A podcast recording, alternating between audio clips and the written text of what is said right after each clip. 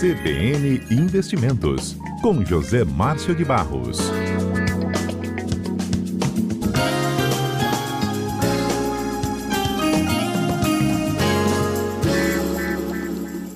Como vai o senhor, Zé Márcio? Tudo bem? Ei, boa tarde, Mário. Bem-vindo de volta. Boa tarde, os ouvintes da CBN. Zé Márcio, economista, Sim. é o homem das aplicações, dos investimentos aqui na Rádio CBN. Eu sei que você vai falar do perfil do investidor na Bolsa de Valores esse ano, que é um pouco diferente do ano passado, Zé Márcio. O pessoal aplicando menos na Bolsa, mas tem uma notícia agora que está aí no site, uma notícia relacionada à economia, não sei se você já viu, a expectativa de crescimento de 2021. O Banco Central divulgou uma prévia e a gente pode ter um crescimento de 4,5%. Né? O número oficial mesmo sai em março, mas há uma estimativa do próprio Banco Central, 4,5% de crescimento em 2021. Em 2020 houve um tombo de 4,1%. Eu vou deduzindo aqui, eu que não sou economista, que o Brasil derrapa, derrapa, mas a gente não cresce. Né, Zé Márcio? Porque se a gente teve um tombo de 4,1 em 2020, deve crescer 4,5, deve em 2021, nosso país não cresce. É, Mário, se de qualquer forma, em função de tudo que a gente vem vivendo de pandemia, o crescimento de 4,5% ele até surpreende, tá? É, esse número ainda vai ser confirmado, mas toda a, a, previsão que se faz disso aí é por causa do crescimento do quarto e último trimestre do ano passado, de 2021, que acabou surpreendendo no último trimestre, ou seja, a gente ah, não quer dizer que ah, esteja tão ruim assim. A gente tem que olhar com outros olhos, porque nós deixamos os 4,1 negativo e crescemos 4,5. De qualquer forma, é surpreendente. Nós estamos falando, Mário, de um, de, de, um, de um PIB de 8 trilhões né, de reais. Então, o número, de qualquer forma, vis-a-vis -vis, é, outros, como é que se diz, outros pares, principalmente na América do Sul, que a gente não tem, não tem nem com quem comparar, né? Uhum. Uh, esse número ele acabou sendo um número que eu particularmente acho que ele é positivo, ele, é, ele, é, ele foi bom, né? Com toda a pandemia, com todo esse período é, é, é, é difícil que a gente viveu da, dessa pandemia, a gente acabou saindo ainda, terminou o ano de 2021 bem. Agora, um, um, desapontamento é com o ano de 2022. Quer dizer, a gente tinha uma previsão de que cresceria em torno de 1,5%, e hoje a gente já está falando em crescer 0,5%, como se já fosse um número muito bom. Eu espero que a gente, por estar começando o ano, a gente seja surpreendido né, ao longo do ano, como a gente tem visto. Existe uma pesquisa Focus do Banco Central que ela vai no mercado fazendo as, como é que a gente chama as, aquelas apostas, né? Todo mundo são seis instituições que mandam para o Banco Central e o Banco Central compila essas informações é, de como é que está o crescimento do país, como é que está a expectativa de taxa Selic, como é que é a expectativa de inflação, o dólar. Eu espero que, assim como a gente foi surpreendido negativamente, né, e de, de ter um crescimento muito bom e acabar tendo vindo um crescimento pequeno em 2020, que foi o caso, principalmente, não em 21, não ano passado, mas que a gente também seja surpreendido pelo lado positivo quando a gente chegar no final do ano e aí a gente pode fazer uma, como é que se diz, uma, uma aposta aqui no nosso programa, né? Sim. Que a gente vai comentar isso aqui no final desse ano de 2022, para a gente ver como é que era a expectativa no início do ano de 2022 e ao final. É, muito embora a gente tenha que levar em consideração de que esse ano é um ano é, de Eleitoral. eleições, né? é um ano de, de, de, como é que se diz, de falta de container até para transportar mercadoria, né, Mário? Acho que vocês, os nossos ouvintes, devem acompanhar isso aí também. Há uma, uma falta de, de containers para transporte de mercadorias acabadas, principalmente dos países produtores, exportadores para os países periféricos. Então, isso aí também é um fator de, como é que se diz, de desaquecimento da economia global.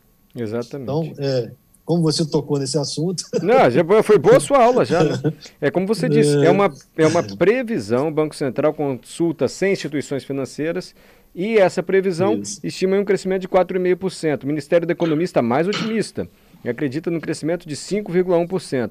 A avaliação do Zé Márcio, que é sempre bem-vindo aqui, vê com bons olhos. Poderia ser bem pior. Então, ainda que o país, Isso. comparando 2020 com 2021, tem um crescimento pequeno, porque 2020 houve decréscimo, quer dizer, a gente ainda assim podia ser é. pior. Lembrando que nos últimos meses do ano, né, a economia também foi freada pela infla, inflação com mais de 10%, isso, taxa de juros isso. também mais alta. Enfim, uhum. vamos torcendo. Isso mexe com a nossa vida, tá? Quando a gente fala crescimento Verdade. da economia do país, mais renda, mais empregos, é o país gerando também mais oportunidades. Então, quando o país não cresce. Exatamente. Não é isso, Márcio? Você que é especialista. Quando Exatamente. o país não cresce, é ruim para todo mundo. Quando o país todo cresce, mundo. mais riquezas para ser dividida para todo mundo também. Zé Márcio. Mais empregos, mais renda, mais impostos, isso aí. Isso aí. Nessa linha aí. E essa questão do containers foi algo inédito assim na história da, do comércio internacional, né? Você faltou container, né, o setor de rochas ninguém, aqui do Espírito, ninguém... setor de rochas do Espírito Isso. Santo, vendas já feitas, não tinha como mandar a pedra lá para fora, para a China, para os Estados Unidos. Setor de café também muito prejudicado, porque havia uma demanda reprimida na pandemia, os países ricos, impulsionados pela China, obtiveram essa demanda aí e os contêineres ficaram para os países ricos, na Europa, América do Norte, até chegar contêiner aqui demorava mais, não há fábrica de contêineres. Né? Então o setor de rochas Exatamente. ainda sofre, rochas e café ainda sofrem com essa dificuldade de contêineres.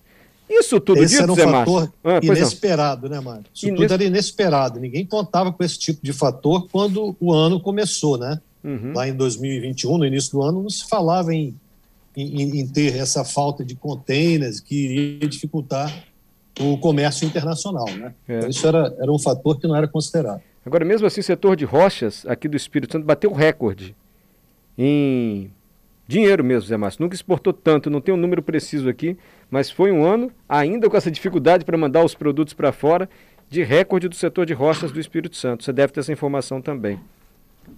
Eu tenho informação, não tenho o um número detalhado, mas o, o, fato do dólar estar tá no preço que está, né, nesse patamar, isso favorece muito a importação desses, desses mármores, desse granito do Espírito Santo. Né? Uhum. Isso foi um fator que beneficiou as nossas vendas, foi justamente o nível do dólar. Né? Exatamente. Para eles, para a compra no, do, de quem estava comprando o nosso produto, estava é, relativamente baixo em relação ao mercado internacional. Então, foi, foi, foram, foram.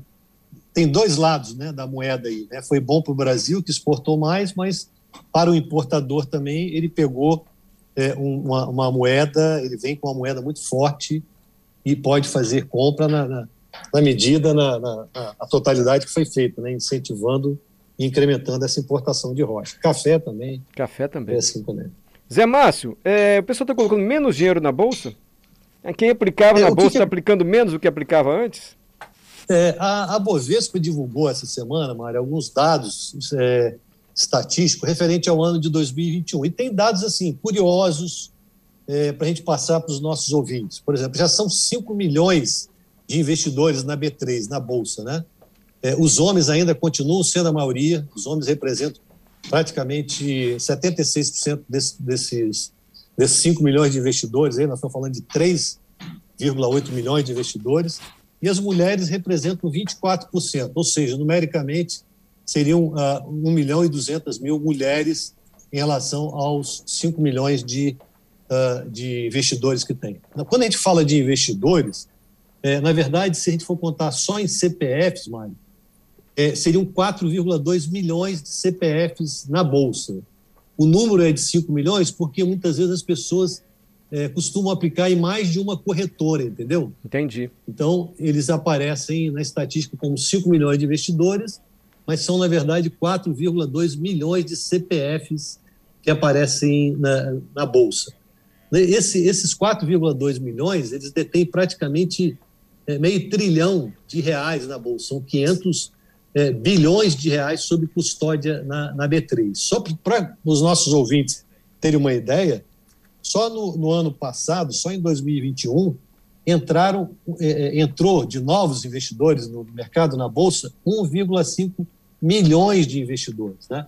Então, é, é, foram, é um número significativo em relação aos 5 milhões que nós tínhamos. E aí, a gente vale a pena comentar alguns, de, é, descer um pouco mais a detalhes de que operações que uh, cresceram mais. Então, existe uma operação que antes o brasileiro queria que comprar uma ação da Google, da, do Facebook, alguma ação de empresa americana, ele tinha que transferir o dinheiro para o exterior. Esse dinheiro ele procurava uma corretora americana para aplicar. E no ano de 2020, quando isso foi lançado, ele não teve assim um aumento, uma procura muito grande. Entretanto, em 2021, é, em relação a 2020, teve um aumento de quase mil por cento, ou seja, 994% no número de operações do que a gente chama de BDR, que é o Brazilian Depositary Receipts. O que, que é isso? É nada mais, nada menos do que o investidor poder comprar ações de empresas americanas dentro da própria Bolsa Brasileira.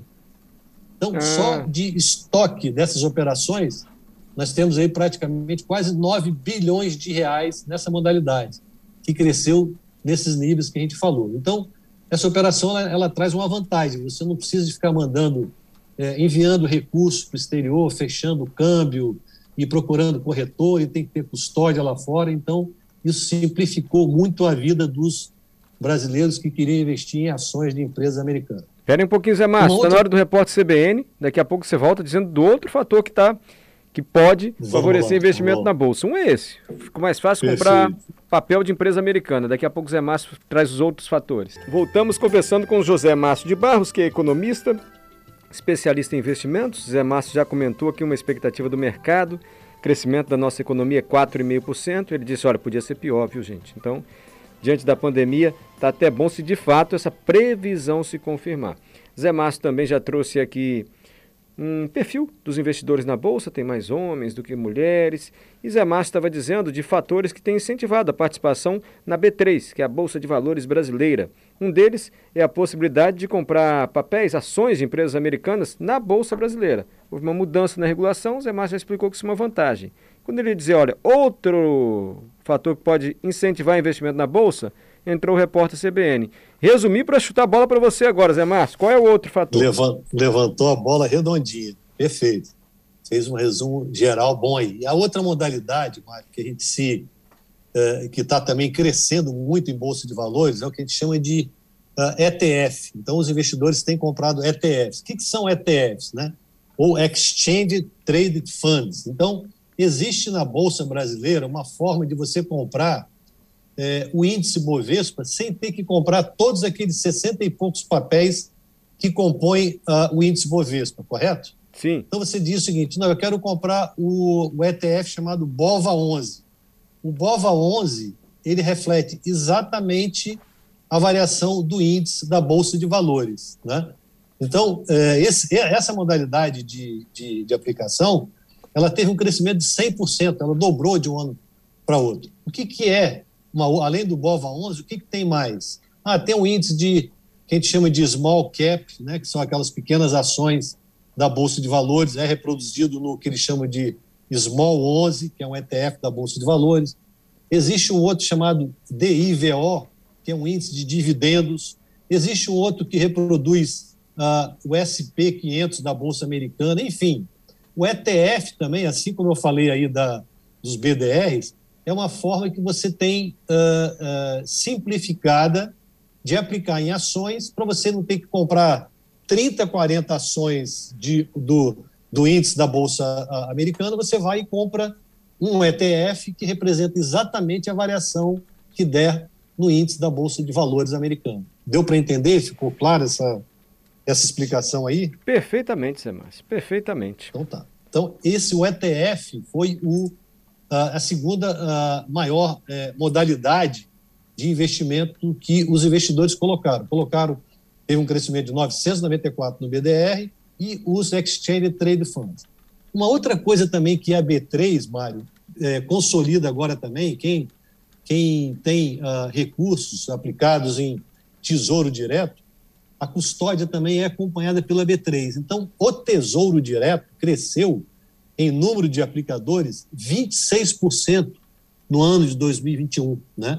Eram 1 milhão e 600 mil aplicadores, esse número foi para 1 milhão e 800, quase 2 milhões de aplicadores no Tesouro Direto. Em termos de valor, cresceu 11% e teve aí, chegou a 77 é, bilhões de reais aplicado uh, nessa modalidade.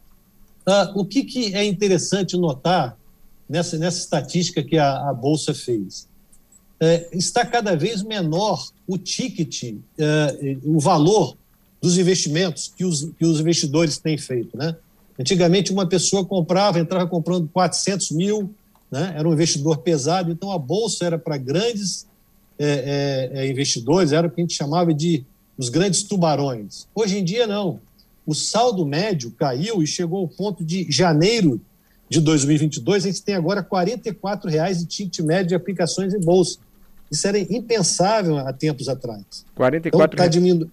Zé, mas isso não reais. pode ser um sinal de que o brasileiro está mais bem educado financeiramente? Ele já aprendeu que, olha, manter meu dinheirinho na poupança com a inflação acima de dois dígitos não vai ser uma boa, não. Eu vou tentar fazer um investimento na bolsa mais arriscado. É isso ou não? Exato. É exatamente o que você falou. Então a gente vai usar, vai usar uma outra palavra para exemplificar isso aí que você falou, Mário. O brasileiro está aprendendo a diversificar. Hum. E esse número fica claro, muito é, claro na, na, nessa estatística que a Bolsa trouxe. Então, o brasileiro, ele, ele que tem, uh, antigamente tinha um só ativo, 21% dos investidores, pessoas físicas na Bolsa, hoje eles não têm mais um ativo só, eles têm cinco ativos, ou seja, eles têm cinco papéis de empresa listada na bolsa. Então, isso é uma modalidade salutar, é uma forma de você diversificar, né? Se você tiver um papel só e ele cair 30%, você perde muito. Então, o brasileiro está aprendendo, assim que você falou da educação financeira, ao entrar em bolsa, ele não entrar comprando um título só. Por quê? Porque se aquele título cair muito, ele vai perder muito. Né? Obviamente que ele perde também se esse título subir muito e se ele tiver espalhado, né, se ele tiver com mais de um investimento, ele não vai ganhar tanto. Ou seja, ele não ganha tanto, mas ele também não perde tanto. Esse aqui é o princípio é, fundamental da, da diversificação de portfólio. É ele estar tá, é, de tal forma distribuído que ele não perca muito, mas também não ganhe muito. Falando um pouco sobre o ticket médio, Mário, você falou agora sobre. Eu estava falando que existem né, os famosos tubarões. O ticket médio, se você pegar todo o volume que tem na bolsa, dividir pelo número de aplicadores, simplesmente, ele vai te dar lá um ticket médio de 3 mil reais né, é, por pessoa.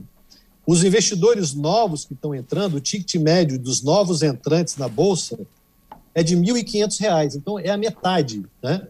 Então, a bolsa tem sido um instrumento de, uh, vamos colocar assim, de democratização. Né? Enquanto custa muito caro para o investidor que está aplicando pouco recurso, pagar taxas e emolumentos da Bolsa, né, pagar taxa na corretagem, e, uh, você tem que cada vez mais as pessoas estão procurando aquelas corretoras em que eles não têm que pagar uma taxa de corretagem, sim. eles só pagam emolumentos da Bolsa, que é muito pequeno.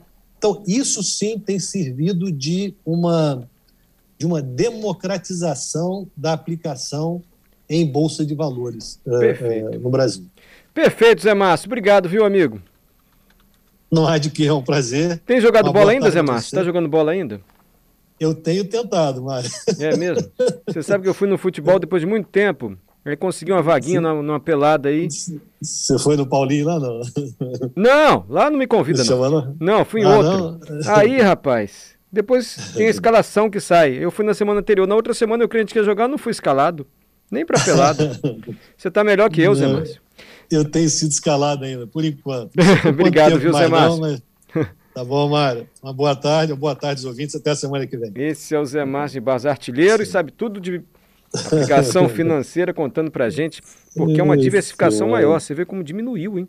O valor que o brasileiro aplica na bolsa pode ser um sinal de uma educação financeira mais eficiente também, o cidadão sabendo aplicar mais o seu dinheiro e aplicando também na bolsa de valores, que pode ser arriscado precisa ser diversificado, como disse o Zé Márcio.